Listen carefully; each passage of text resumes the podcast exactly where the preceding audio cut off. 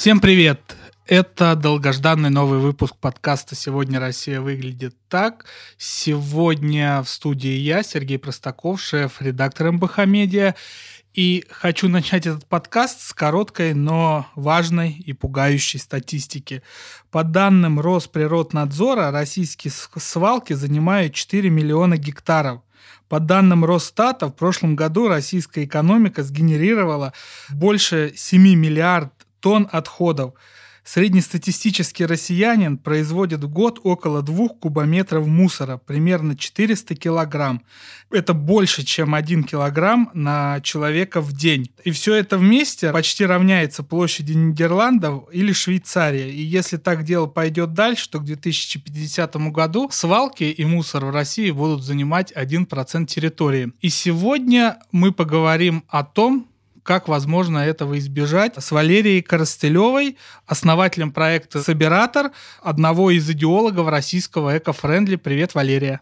Привет. Валерия, и в первой части подкаста мы поговорим об истории проекта «Собиратор», как он появился и чем он сейчас занимается. Валерия, скажи, пожалуйста, когда ты последний раз покупала целлофановый пакет?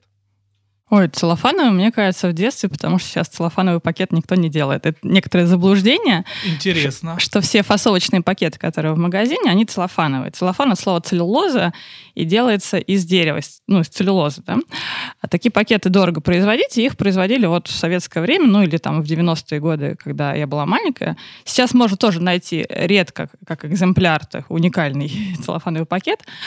Речь идет обычно про полиэтиленовые обычные пакеты фасовочные. И такой пакет, ну, я брала, например, в прошлые выходные покупать чернослив, потому что э, чернослив очень липкий и сладкий, и мокрый еще к тому же, и покупать его э, в ну, какую-то свою тару у меня не было возможности в этот раз, но зато я потом помыл этот пакетик и собираюсь э, его потом использовать повторно. Клево. И расскажи, пожалуйста, как началось твое увлечение эко-френдли, дружелюбным отношением к окружающей среде. Как ты к этому пришла? Э, слушай, ну я с детства вообще э, очень бережно отношусь к природе. Моя бабушка меня к этому учила, и мы вместе собирали бутылки, банки, сдавали их на переработку, чтобы ну, денежку какую-то заработать в нашей семье. Она э, разводила своих животных, у нее было свое хозяйство, огород, и поэтому, ну, я понимала, что такое природа и что такое бережливое отношение вообще к окружающим вещам, миру. Поэтому для меня как-то это все вложилось от бабушки и от мамы про порядок. И потом и в школе я делала какие-то экологические проекты. Мне была очень интересна биология, география, экология. Участвовала в различных олимпиадах по этим темам. И когда у меня появилось свободное время уже самостоятельной жизни после универа, я начала заниматься экологическим активизмом. Уже активно просто. Слушай, вот ты начала заниматься экологическим активизмом, а сейчас у тебя большая заметная организация, которая этим занимается. Как был пройден этот путь от э, индивидуального активизма и сдачи там бутылок и не кидания мимо урны отходов, а вплоть до организации собиратор? Ну, вначале я просто накапливала опыт, смотрела различные передачи, слушала там, экспертов, участвовала в различных форумах, читала. То есть накапливаешь опыт, общаешься с людьми, которые уже в теме. Все это систематизируешь у себя в голове. Или э, там, в какой-то момент, в 2014 году, я создала сайт, на котором я это собирала как большую энциклопедию. Сейчас это наш э, сайт движения «Раздельный сбор», как большая основная энциклопедия. Ссылочка на него будет в описании подкаста. Здорово. Когда вот все в голове структурируешь, систематизируешь, дальше думаешь, как бы это масштабировать, потому что хочется, чтобы все об этом знали. Ты когда узнаешь об этом, ты сама удивляешься и хочешь удивлять других людей, вдохновлять на эту тему. Я смотрю всегда с позиции проактивности. Для меня, ну вот мой гиперзаряд, он не должен никуда уходить в землю, он должен приносить пользу миру. Это такой некоторый смысл в жизни, чтобы, ну, как-то не просто существовать. И постепенно придумываешь свои проекты. Вначале маленькие. Вначале у меня был онлайн-проект «Собиратор». Это была карта попутчиков для вторсырья. Люди оставляли заявку. И в каком году она появилась? В 2012. Угу. 7 лет назад. И оставляет человек заявку, тот человек, у которого нет машины, он просит забрать по пути того, кто едет на машине на пункт приема. это классная была идея, и она пользовалась спросом, но пунктов приема было мало, а сообщество московское тоже было очень маленькое, людей на машинах тоже не хватало, поэтому в какой-то момент мы его закрыли и дальше конвертировали в экологическое движение, чтобы все-таки развивать сообщество. А, движение «Раздельный сбор», оно существовало с 2011 года из Санкт-Петербурга, и сейчас оно от Владивостока до Краснодара, там, Липецка, Череповца, Питер и Москва в том, в том числе. И я вот э, начала организовывать такое сообщество в Москве, э, людей, которым мне все равно, которые занимаются экологическим просвещением, проводят акции, э, тренинги, лекции в школах, в публичных местах, ведут всякие соцсети на эту тему. То есть как-то большое сообщество. И после этого получился собиратор как уже прикладная часть для движения «Раздельный сбор», куда сдавать Э, и как вывозить, как работать с компаниями, потому что когда 4 года ты просто волонтеришь, у тебя нет команды, но опыт уже наращивается, и к тебе обращаются большие компании, чтобы вместе что-то делать, какие-то проекты совместные. К тебе обращаются а, в том числе государства или там, те же самые СМИ. А ты не можешь с ними никак сотрудничать системно, потому что у тебя команды нет. Ты не можешь даже афишу сделать, у тебя нет в команде дизайнера. Или это выглядит просто на коленке, волонтеры там, в фотошопе, не знаю, или там в Word сделали. И это некрасиво, это не распространяется в массы. А хочется, чтобы это было системно и эффективно. То есть, чтобы каждый потраченный э, пожертвованием день, рубль, который пожертвуют э, люди в наше движение через официальные сайты и через расчетный счет нашего НКО, чтобы он приносил пользу то есть и реальную пользу. И мы с мужем поняли, что просто на пожертвованиях в России вообще НКО, тем более экологическое, не вытянуть. У нас хватает проблем с детьми, э, с, со здоровьем там, и вообще бабушек, дедушек, домов престарелых, животных. А уж экологические проблемы это вообще на последнем месте, вот после этих перечисленных. И чтобы как-то финансировать наше некоммерческое движение волонтерское, мы решили делать сбор вторсырья, продавать вторсырье, которое мы можем продать, оказывать услуги социально полезные офисам, мероприятиям, там, конференциям, да, и жилым комплексам, то есть всем, кому мы можем внедрить раздельный сбор, рассказать, провести тренинг за денежку, да, э, или продать какой-то экологичный товар. У нас фандрайзинговый магазин — это не просто футболки с нашим логотипом, но и э, эко-мешочки, многоразовые бахилы. Смотри, вот э, у меня такой вопрос будет всегда интересует, особенно в последний год, поясню почему, вот эта вещь, которую ты сейчас описала, когда от индивидуального энтузиазма дело переходит ну, к большому производству, предприятию, где занято много людей, потому что вот подкасты в нашей редакции начались с моего энтузиазма, и я их там начал делать, делать, и я понимаю, что я до сих пор продолжаю совершать кучу ошибок, которые я, наверное, если бы меня сейчас позвали бы кому-то делать подкасты, запускать, я бы их уже не совершил. А тут приходилось учиться всему с нуля и приобретать свой собственный опыт. Вот интересно, вот э, модель собиратора, вам кто-то ее посоветовал, или вы дошли опытным путем, или вы ее где-то подглядели? Я бы сказала, что это опытный путь, сбор информации и различные опыты других общественных организаций, других проектов, бизнеса, который уже занимается приемом вторсырья, ну, такого типичного. То есть анализ вообще всего, при том зарубежного в том числе, и потом ты понимаешь, что вот если сложить это все вместе и дать этому импульс, заряд, то это будет работать вот в этом виде. Когда к вам стали приходить люди, которые были готовы это воспринимать как не просто волонтерство, а как такое волонтерство, очень похожее на постоянную работу? Ну, в смысле, сотрудники? Да, сотрудники. Так мы сразу начали искать сотрудников. Это в каком году было? В прошлом году, в 2018 году, мы запустили вот этот собиратор 2.0, мы его называем, да, в том виде, который он сейчас есть. И первые у нас были сотрудники. Это редактор для сайта и для соцсетей, чтобы как-то коммуницировать с окружающим миром. И координатор э, самого собиратора повтор сырью. Прикольно. И много сейчас людей? В команде сейчас 30 человек. Хватает? Нет, конечно, не хватает. То есть нам бы еще СММщика, фотографа, видеографа, потому что это то, что позволяет коммуницировать с, на уровне современности. Ну, все ссылки, напоминаю, будут в описании, если кто-то заинтересовался.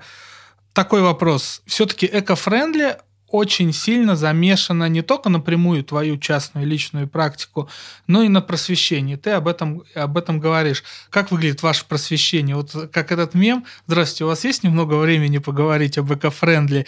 Или все-таки вас куда-то специально зовут? Или вы сами приходите?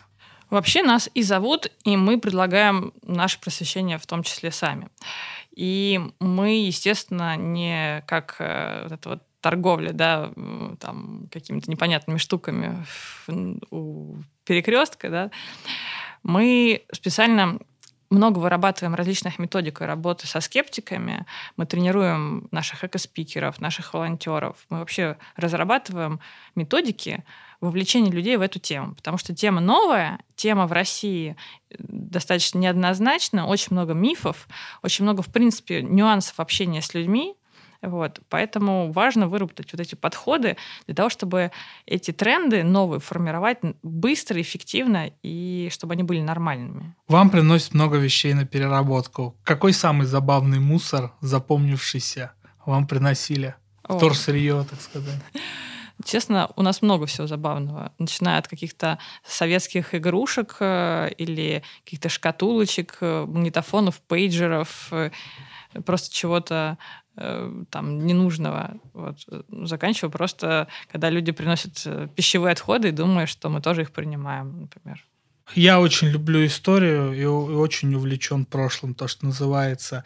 Такое бывало, вот принесли условно некий артефакт из прошлого, который, ну, блин, жалко отдавать во вторсырье. Конечно, да. И мы не отдаем во вторсырье вещи, которые реально мы понимаем их ценность историческую. Мы их отдаем Э, например, проекту «Лавка радости» или проекту «Чемодан» или каким-то музеям, которые тематические, и они их собирают дальше для коллекционеров или для музейной своей экспозиции. А государство к вам за помощью обращалось непосредственно? Вообще, как движение «Раздельный сбор», как нашей общественной такой экспертной организации, а, обращаются достаточно часто, и различные уровни, начиная от Комитета по экологии Госдумы, заканчивая профильными какими-то комитетами в Москве или даже просто муниципальные власти иногда обращаются. Но это всегда зависит от человека на месте. То есть если человек вообще понимает, что это полезно, нужно, важно, тоже разделяет хоть как-то эту идею, в целом государство пока не готово решать системно проблему отходов, пока мусорная реформа забуксовала ой как сильно, и э, есть лобби там мусоросжигания, есть лобби э, производителей упаковки или вообще товаров, которые не хотят платить дополнительные налоги, правильно собирать свою упаковку, потом утилизировать. Есть лобби э, тех же свалок и ну, перевозчиков мусора. То есть, в общем, много из заинтересованных лиц, которые вот тянут каждое одеяло на себя, и получается, что оно порвалось, и, в принципе, ничего не получилось на выходе. Наш сайт благодаря во многом нашему отделу регионов Алексею Сочневу, его руководителю, очень много писал там 16 года про помойки. У Алексея сеть своих региональных корреспондентов, и вот когда он на летучке предлагал, у нас сегодня там будет текст из Пермского края про помоечку, у нас там будет текст из э, Свердловской области про помоечку. И все в подобном духе. Понятно, что немножко над этим смеялись, а потом случается 2018 год, и Алексей стал похож на пророка Илию, который все предсказывал такой вопрос, наверное, последний в этой части. Это так совпало, что Собиратор 2.0 появился в 2018 году, когда экологическая повестка вот просто ворвалась в общефедеральную политическую повестку, или вы срочно собрались и быстро это нет, сделали. это скорее совпало по моим жизненным и семейным обстоятельствам, угу. потому что я была в декрете и волонтерила именно в состоянии такой глубокой декрета такого глубокого, когда малыш маленький, еще ты не можешь активно участвовать. Плюс э, мы с мужем созрели для того, чтобы делать вместе этот проект, просто до этого я волонтерила одна, и он меня просто поддерживал изнутри в семье, то сейчас он включился в это активно, он руководитель как раз проекта «Собиратор», а я у нас руководитель движения «Раздельный сбор» и эксперт проекта «Собиратор», скажем так, да, то есть мы так делим внутри обязанности.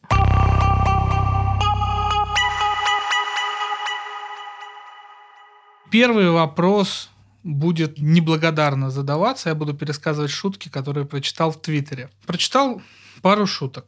Когда-то моя бабушка стирала пакеты. Оказывалось, она занималась эко-френдли. Другая шутка. Ну, тут сложно пересказать. Недавно в одном издании вышел материал, почему нужно снова штопать носки и трусы. И тоже над ним довольно долго смеялись. И как бы такое существует мнение, оно довольно распространено и встречается, что эко-френдли с многоразовыми сумками, со штопанием одежды, возвращает старые советские практики, которые там существовали исключительно из-за нищеты в нашем прошлом. Что ты можешь возразить вот на такой аргумент против экофрендли? Ну, я хотела бы поддержать людей, которые э, вот так думают, с одной стороны, потому что Вообще, да, в Советском Союзе было нелегко. Да. И я, будучи там, ребенком вот этой перестройки, тоже попала в э, режим этой нищеты, когда мы сдавали бутылки, банки, потому что надо было ну, покупать что-то. Да. И металлолом мы собирали с бабушкой на свалке и так далее. И, конечно, людям, которые жили в то время, снова переходить на этот режим внутренний, ну, это блок. Поэтому надо просто понять, зачем теперь мы это делаем. Не из нужды, да, и понять, что у тебя есть в кармане столько денег, чтобы, там, не знаю, поехать куда-то отдыхать или что-то купить себе. Мы это делаем уже не а, из-за того, что нам, нас принуждают к этому, да, и создали такие условия. Мы это делаем, потому что мы хотим жить в безопасном будущем. Мы вообще хотим выжить на этой планете, потому что в целом мы планете не нужны. Она без нас совершенно нормально 4,5 миллиарда лет жила, и она дальше будет существовать. Вопрос, будем ли мы на ней существовать, и будем ли мы здоровы как бы здесь да, существовать.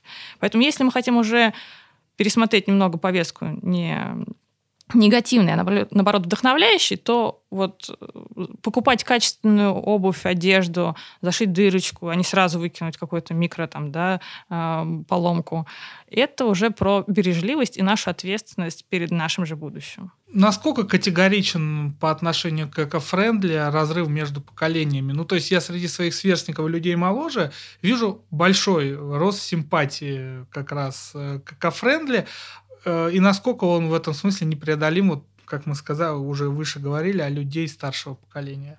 Я бы сказала, что, во-первых, да, поколение Z, оно очень расположено к теме бережливости, осознанности. Это круто. А остальные поколения, у каждого есть свой мотив, почему быть эко-френдли.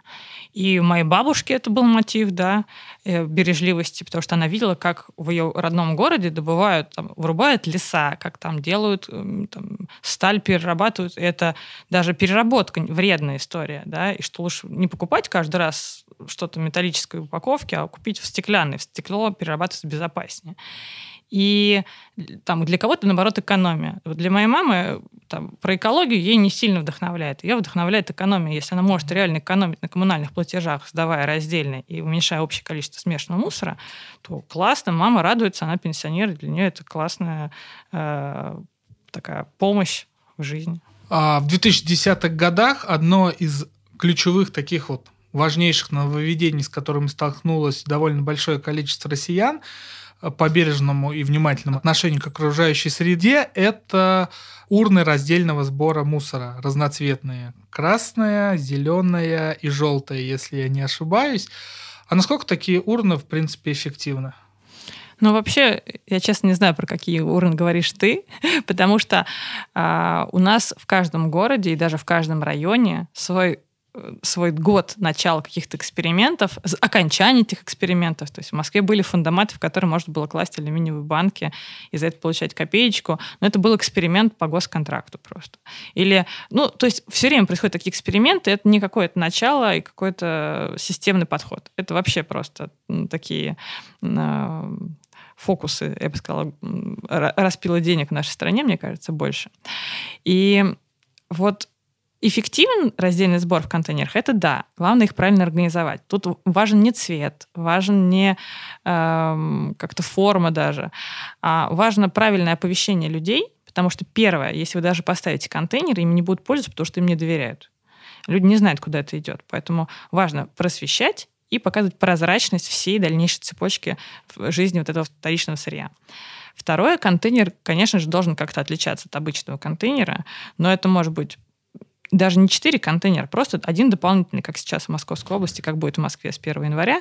Синий контейнер, который там как-то обклеен, разукрашен. И еще желательно, чтобы он все-таки был прозрачный в виде сетки контейнера, потому что мы поняли, реально есть эффективность, замерили экспериментально, как люди относятся и пользуются контейнером, который прозрачный, который непрозрачный.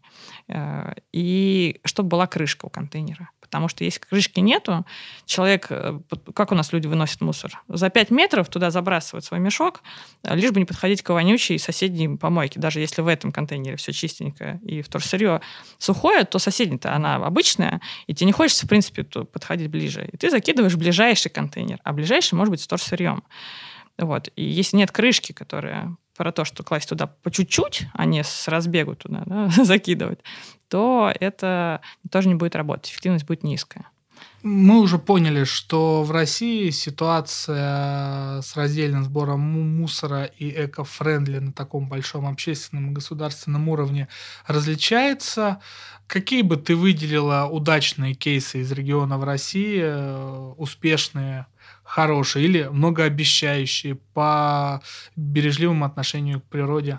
Ну, если мы говорим, например, про раздельный сбор, то это Саранск, это Оренбург, это тот же самый маленький город Бор, спутник Нижнего Новгорода, это там отдельные элементы в Санкт-Петербурге, даже в Москве есть, и в, в Московской области, в, в Красногорске. То есть если собрать вот все опыт этих всех городов в один, то будет классный кейс, будет такой пилотный, классный проект. В одном городе, например, в городе Бор на всех автобусах города развешены билборды или как-то наклейки о том, что заботьтесь о городе, пользуйтесь такими-то такими-то контейнерами. Ну, представьте, что на каждом, в каждом вагоне метро будет то же самое. Это же замечательно, да?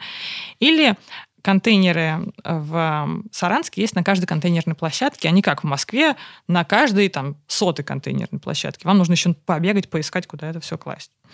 Или в Санкт-Петербурге для картона сделали не просто маленький контейнер в еврокуб, а 8-кубовый контейнер во дворах. Почему? Потому что у жителей образуется больше картона, это объемная такая фракция, которая, если ты купил себе мебель или технику, ты сразу свои своим картоном забил обычный контейнер, соседям туда даже бутылки класть э, не получится, все занято.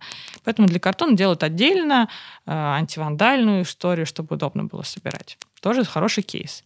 Или в Красногорске. Люди, отдельный жилой комплекс, сделать себе раздельный сбор, там у них ТСЖ, и они экономят больше двух миллионов рублей в год на том, что у них меньше образуют смешанных отходов, они меньше платят за вывоз на полигон, а вторсырье у них просто забирают переработчики или даже за денежку, и на эту денежку они еще обустраивают эту контейнерную площадку. Это тоже замечательный кейс. Вот если их все сложить, будет замечательно. А расскажи эту историю поподробнее, последнюю. Как это обсуждалось? Потому что же наверняка обычный скажем так, не экологичный сбор мусора, он и дешевле и так далее. То есть как там люди пришли к такому решению осознанному? Ну, во-первых, там живут наши волонтеры-активисты, ага. и они знали, что это не дешевле. Как раз они знали все мифы вокруг угу. этой темы. Смотрите, представьте, что у вас, как в этом жилом комплексе, 1200 жителей.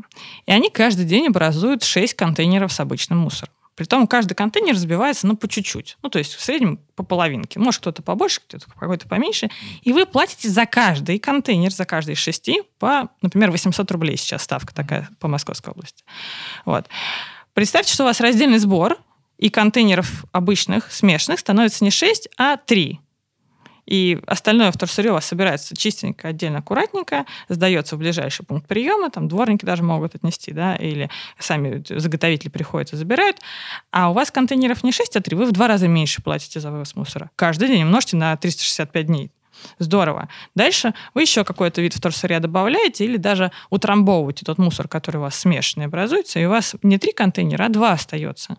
В итоге вы сократили ваш расход на вывоз мусора в три раза.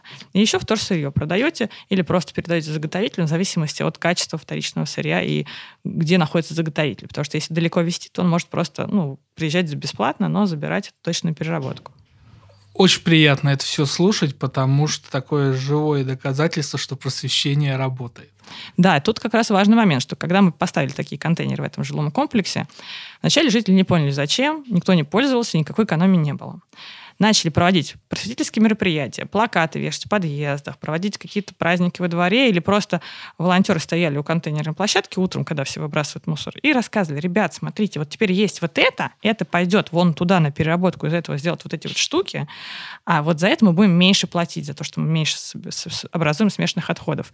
И после этого прям специально велась табличка, сколько образуется смешанных отходов, и вот их стало меньше, а вторсырья больше, и качество вторичного сырья улучшилось. И это прямое доказательство того, что раздельный сбор работает только при просвещении. Почти каждый россиянин наверняка узнал имя шведской девочки Гретты Тунберг. Как ты к ней относишься?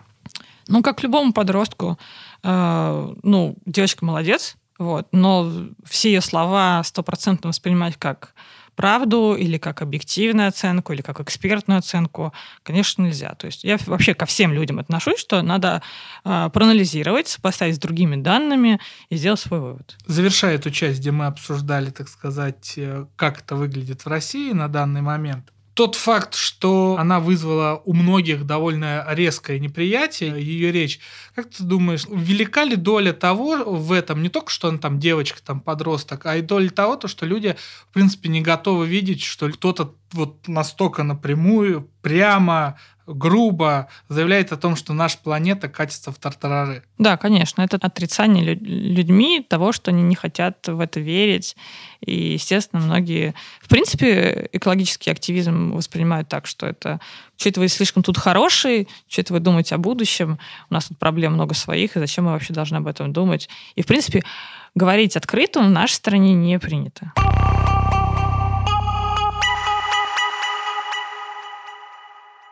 Мы много услышали замечательных примеров и кейсов работы с эко-френдли, с раздельным сбором мусора в России. И сейчас мы с Валерией постараемся дать какие-то практические советы к тому, кто хочет начать этим заниматься. Накануне подкаста, записи, мы провели в наших социальных сетях опрос. Очень небольшой, ответило всего 345 человек, поэтому он ни в коем случае не претендует на всероссийскую выборку. Но, тем не менее, интересные варианты ответа. Мы спросили, как часто вы занимаетесь раздельным сбором мусора. 35% самый популярный вариант ответа был такой, что я занимаюсь этим время от времени, когда есть соответствующая инфраструктура, урны. Второй вариант ответа 28% регулярно. Я понимаю, зачем это, я понимаю, зачем это нужно. Но мы зайдем в комментарии и посмотрим, как об этом люди разговаривают. Третий популярности вариант ответа достаточно просто не кидать мусор где попало. И что уже на самом деле можно здесь поаплодировать собиратору и всем, кто занимается просвещением в экофрендли. Только 11% заявили, что первый раз слышат о существовании раздельного сбора мусора, хотя, опять же, напоминаю, что мы не претендуем э, на всероссийскую выборку. Это читатели нашего паблика во ВКонтакте так ответили, но, тем не менее, цифры мне показались обнадеживающими. Ну да, если, например, привести опрос в ЦИОМа января 2019 года, mm-hmm. порядка 30% людей делают это то есть, с завидной постоянностью, то есть периодически. Э, процентов 50 людей готовы э, это делать, или делают редко, или делают, э, готовы это делать, если контейнеры будут во дворе в шаговой доступности. Ну и еще там процентов 15 обычно есть скептиков, которые пока не понимают, зачем это нужно, и не очень доверяют системе. То есть вот этот момент готовы делать, ведь все же такие подразумевают, что им будет понятно, что это куда пойдет. То есть вот если правильно формулировать вопрос еще более развернуто, а готовы ли вы это делать, если будете сто процентов уверены, что это пойдет на переработку? Ну тогда уж люди, наверное, вдохновятся этой идеей, что из их э, бутылок можно будет сделать синтепон не знаю, там или еще что-то. Хочу просто как бы понять, как кейс. Вот сможешь ответить или нет? Тэпс рассказала про положительный кейс Саранска про обилие там э, урн для раздельного сбора мусора. И просто видя варианты э, комментарии под нашим опросом во ВКонтакте, самый распространенный вариант ответа, ну, вы их поставите, а что с ними дальше будет? Я видел, как их тысячу раз сваливали, все равно всех перемешивали. Вот вопрос, окей, в Саранске отлично, все с инфраструктурой первичной, а что дальше именно в Мордовии происходит с этим мусором? Вообще везде это дальше отправляется на досортировку. И в Москве, и Московской области, и в Питере, и в Саранске, в Оренбурге, в любых городах, где вы видите контейнеры для раздельного сбора, а, в 90% случаев это отправляется на досортировку, где вручную это все сортируется, выделяется там бумага, стекло, пластиковые бутылки, металл, и это отправляется на переработку. Потому что, в принципе, это новый вид бизнеса, да, это собирается как вторичное сырье и продается дальше на переработку. Может быть, что-то не сильно рентабельное, как стекло. Стекло стоит 1 рубль или 2 рубля за килограмм, поэтому его и собирать неудобно, и э, очень дешевое, но так или иначе. И поэтому, если вы видите, что контейнер вывозится в, один мусоровоз с обычным смешанным мусором, да, контейнер для раздельного вывозится вместе с смешанным в один мусоровоз. Это нарушение. Но если вы видите, что вторсырье все собирается в отдельный контейнер от пищевых и мокрых смешанных отходов, это нормально, потому что досортировать полностью смешанные отходы можно ну, максимум на 10% вытащить оттуда что-то полезное. А вот если вы отделите оттуда всякие мокрые, грязные, пищевые отходы и оставить только вот эту вот вторичную упаковку, то это можно досортировать на 80%. Это очень хорошо. Поэтому вот двухконтейнерное отделение – это важно, это очень удобно. Многие люди воспринимают, что, ой, что это, а, не, не 4 урны, а только всего лишь две поставили, да, серые для смешанных отходов, а синие для вторсырья. Наверное, это тоже какая-то профанация. Люди не понимают, что дальше идет на десортировку. И важный момент, что в России есть перерабатывающие заводы, их более двух с половиной тысяч по нашим подсчетам, официальных данных нету, но есть официальные данные, что они все недозагружены вторичным сырьем, и что рост импорта в Россию вторичного сырья каждый год происходит. Полимеров вторичных в прошлом году ввезли в Россию на 30% больше, чем в позапрошлом году. Это значит, что заводам не хватает вторички. Так, а где происходит вот этот лаг, что не хватает вторички? На каком этапе? Ну, на том, что инфраструктуры нету для раздельного сбора, и поэтому вторичного сырья населения мало образуется. Плюс раньше вообще вся отрасль переработки строилась на отходах производственных. Это то, что образуется обрезки у компании много, или брак образуется, не ликвид какой-то. Картон в магазинах очень много, или пленки в магазинах. И на этом всем отрасль и работала. Сейчас неинтересно магазинам маленьким сдавать это на переработку. Они, ну, им неудобно, нету рядышком каких-то заготовителей, контейнеров, нет, нет никакой мотивации. И сдают только большие-большие организации, типа там гипермаркетов, у которых тоннами этот картон образуется, они его продают за денежку. А маленьким, уже средненьким организациям невыгодно.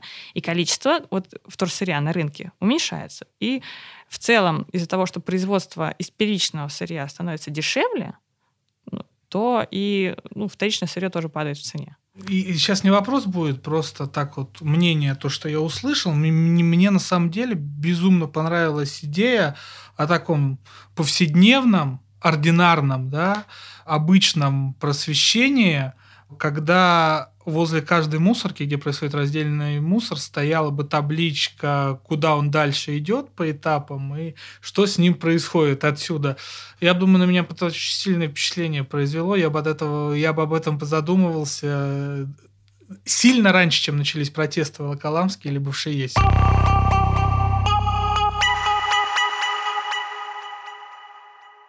Собственно, ты житель обычного российского города, с чего начать эко-френдли? Ну, смотри, а, эко-френдли базируется на трех принципах.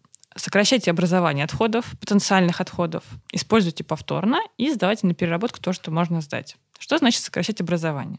Это когда ты ходишь, например, в фитнес-клуб, каждый день покупаешь бутылку с водой пластиковой, да, ты ее можешь, например, сдать в ближайший контейнер. Для того, чтобы сделать эту бутылку, э, потратились ресурсы. Вода, электричество, нефть. И дальше бутылку переработать в бутылку очень сложно. Мало заводов в России, которые перерабатывают бутылку в бутылку, даже если ты ее сдашь. Поэтому заменяем одноразовые вещи на многоразовые по возможности. Понятно, что не все сразу можно это сделать.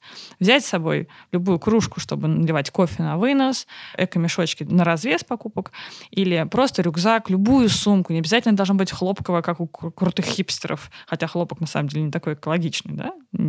Вот.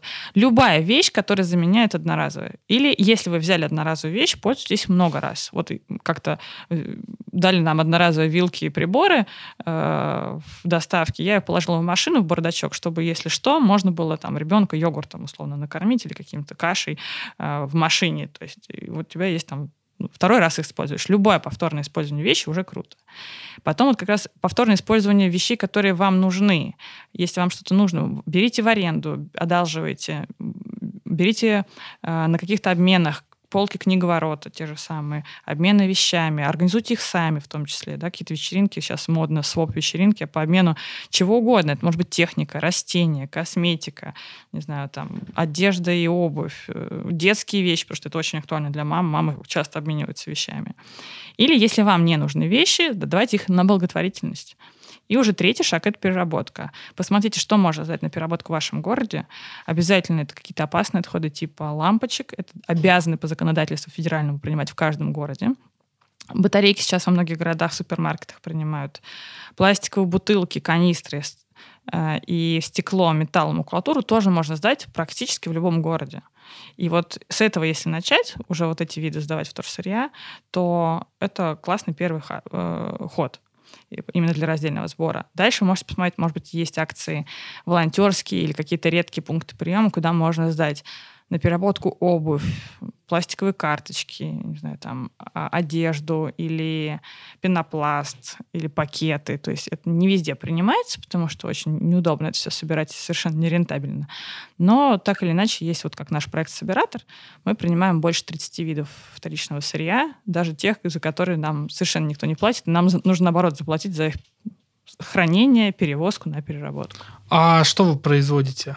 Какие у вас есть продукты? Вторсырье мы сами не перерабатываем, угу. потому что для этого, ну, каждое вторсырье, каждые 30 видов едет на каждый отдельный завод, чтобы вы представляли. А, у нас есть партнеры, которые для нас делают ручки из зубных щеток. Шариковая ручка из зубных щеток и с нашим логотипчиком, который можно купить в нашем фандрайзинговом магазине. Или зажим для сыпучих продуктов из э, таких голубеньких пробок от кулера, да, то есть э, бутылок для кулера. Или у нас еще есть эм, блокноты из переработанной бумаги. Опять же, все ссылки будут в описании, я напоминаю об этом. И сейчас, пользуясь правом ведущего подкаста, хочу немножечко бесплатной рекламы в нем. На какие все-таки бренды стоит обратить внимание с точки зрения эко-френдли? Вот ты знаешь, что они за этим следят внимательно. Одежды, еды и бытовой техники. Это вообще сложный вопрос. Мне кажется, какого-то супербренда честно говоря, нету. Я бы сказала, единственным амбассадором, чего я вот прям люблю и являюсь искренне как человек, это Икея, потому что я многому чему учусь Икеи.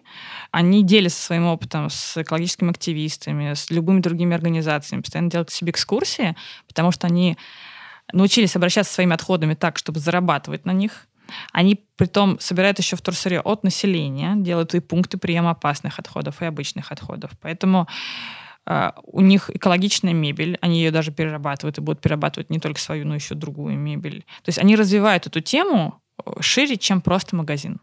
Вот. Все остальные, есть отдельные инициативы, но, честно, пока это кажется таким гринвошингом, то есть, ну, как бы так, вишенка на торте из мусора.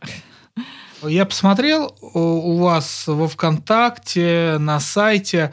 Вы занимаетесь в том числе и общением просвещением и сотрудничеством с крупным российским бизнесом.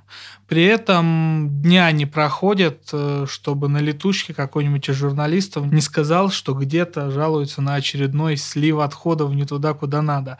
Насколько вообще российский бизнес сейчас открыт к идеям эко-френдли, мифы и реальности? Обычно производство хуже открыто, они как раз вот сливают это все, вываливают. Если мы говорим про офисы, про какие-то там рекламные агентства, вот, какие-то информационные компании или международные компании, конечно, открыты, и они первые к нам пришли. У нас уже более 200 организаций, где мы внедрили раздельный сбор. Большая часть из них международные. Вот. Они просто берут пример своих западных коллег, где это уже важно, где иногда это становится просто обязательно. То есть если у вас в офисе нет раздельного сбора в России, то это все плохо. Вам будут все время про это напоминать. Готовясь к подкасту, я что-то прочитал, что-то бегло просмотрел на тему того, как приучить Э, россиян к раздельному сбору мусора эко-френдли. И, в общем, так, довольно большой пласт э, советов сводится к тому, что нужно ввести много новых штрафов. Вот тебе все-таки какая э, вариант? Хотя я уже, наверное, понимаю, но тем не менее хочу, чтобы ты это проговорил. Какой вариант тебе более приятен? Штрафовать и наказывать или просвещать и, стиму... и вдохновлять. Мы, да, мы руководствуемся вторым вариантом просвещать и вдохновлять. И знаем, что штрафы не работают в нашей стране, проверки — это всегда, ну, то есть возможность там подкупа, взяток и вообще какая-то э, нелепая история. То есть, когда ты делаешь это из внутренней мотивации, уважения и понимания, ты делаешь это всегда качественнее и эффективнее. Э, есть классные нормы регулировать производителей, есть классные нормы регулировать ритейл, потому что их можно посчитать, их, на них реально можно воздействовать через э, там, налоговые э, различные ставки и так далее. А для жителей должны быть варианты выбора. Вот если сделать людям выбор и просвещение, то есть что вы можете выбрать сдавать мусор как раньше выкидывали просто, или раздельный сбор, и вы будете экономить. Или там пищевые отходы в диспоузер измельчить в Москве там, да, и в, канализацию, или просто вас пахнет в мусоропроводе. Да, заварить мусоропровод или не заваривать. Если мы вам посчитаем, что эффективность заваривания мусоропровода, у вас раздельный сбор будет эффективнее, у вас будет меньше запаха, ртути не будет летать по мусоропроводу. Вот у вас столько-то раз. Люди сами должны выбрать, когда они сами принимают решение, то они лучше действуют. То есть вот такой подход э, самый главный. И еще про эко-френдли и чувство вины я бы добавила, потому что многие, когда понимают вот то, что мы натворили на планете, сразу начинается, ну, наверное, я уже тут э, ничего не смогу решить, изменить, и чувство вины за каждый купленный пакетик. Вот когда я сегодня говорила, да, что я брала пакетик э, для чернослива, я нормально к этому отношусь. Главный вопрос не выращивать себе чувство вины, а выращивать чувство ответственности. Что я с этим пакетиком сделаю и почему я его взяла? Я его осознанно взяла, то есть я не просто на автопилоте делаю это, а каждое мое действие какое-то, оно ну, осознается и принимается решение так или не так, или плохо, или в следующий раз я сделаю лучше, или что я сделаю с этим пакетиком дальше. Наверное, последний вопрос. В вопросе, который мы проводили, я не стал зачитывать, но довольно много было вариантов про Швецию, Скандинавию, Швецию, Скандинавию. Не вдаваясь, если глубоко подробности, ты веришь, что когда-нибудь в России будет как Швеция? Я бы так сказала, что в Швеции не идеально. Это миф, о котором можно почитать у нас на сайте. Там не перерабатывают 100%, там сжигают. Это супер вредно. Это тупиковая ветвь. И они сейчас признаны как э, такими, э, скажем, отстающими в теме раздельного сбора. Поэтому просто надо разобраться э, в особенностях и не верить всем на слово. Те, кто сейчас рекламирует Швецию и Скандинавию, предлагают тупиковую ветвь развития у нас в стране. Спасибо. Но есть и другая тупиковая ветвь развития нашей страны, о которой я говорил в самом начале нашего подкаста. Согласно прогнозам исследователей экологов, примерно 1% э, территории России к 2050 году будет занят мусором.